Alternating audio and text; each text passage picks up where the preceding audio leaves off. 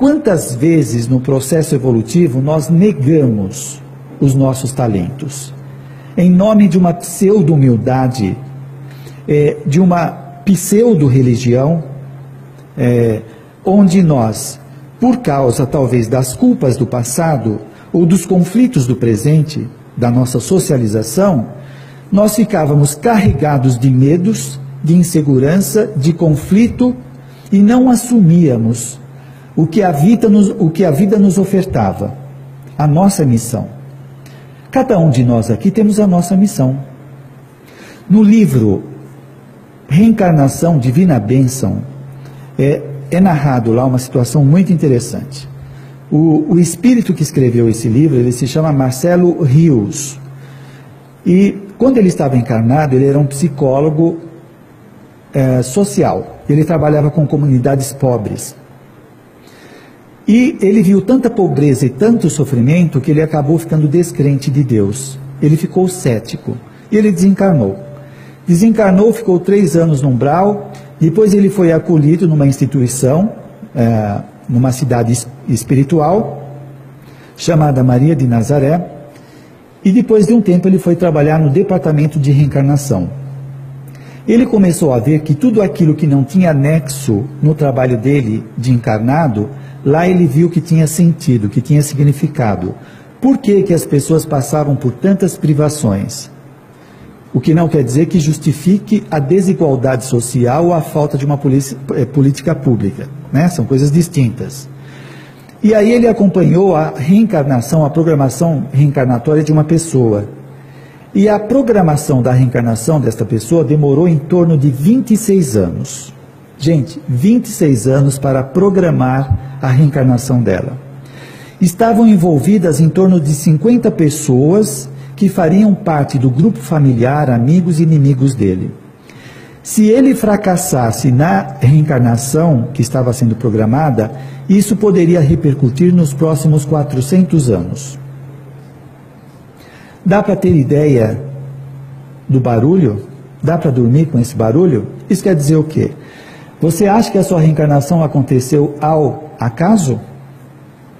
que de repente você estava aqui, pronto, bom, agora eu estou aqui, o que eu faço? Bom, deixa eu viver. Não. Houve uma programação muito bem elaborada por psicólogos, sociólogos, geneticistas. No caso desse rapaz, os geneticistas desencarnados foram estudar a linhagem genética dele e teve uma, uma parente muito antiga que teve um traço de bebida, de alcoolismo. Ele não pôde nascer nessa família porque ele tinha propensão. Ele foi nascer numa outra família para a genética não facilitar o alcoolismo dele. Olha a preocupação dos benfeitores espirituais. Será que nós damos importância a isso? Qual é a sua missão? Foi programado de acordo com as suas necessidades. Será que nós estamos caminhando alinhados com essas necessidades? Algumas vezes a angústia é sinal de que nós estamos desalinhados, que nós estamos fora do nosso projeto. Qual é a sua missão? Cuidar dos seus pais, ter filhos, cuidar de uma empresa, cuidar da educação, melhorar você mesmo? Qual é o seu objetivo?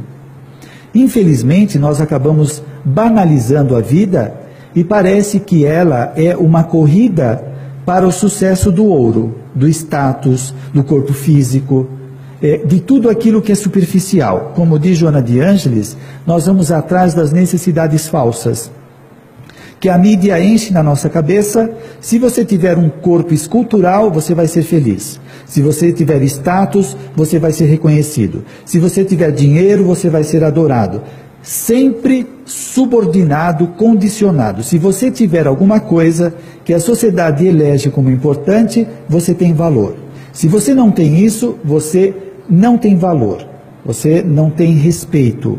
E nós entramos nesse esquema e banalizamos a nossa existência, como se ela não fosse importante. Quem aqui assistiu o filme As Cinco Pessoas que Você Encontra no Céu? Esse filme mostra um, um, uma pessoa, um guarda, que cuida de um, de um parque e que para ele não tinha muito valor Porque ele fazia um trabalho, entre aspas, banal. Cuidar do, dos aparelhos para ver se não tem nada quebrado, se está tudo dentro do prazo, para que não aconteça acidentes. Para ele era só isso. Ele queria ter uma profissão, mas ele não teve. Quando ele desencarna, que ele vai ver que esse trabalho dele insignificante salvou muitas vidas. E todas essas pessoas que foram salvas por ele vieram lhe agradecer as suas vidas a Ele. O que você faz é insignificante? Não tem valor? Será que não?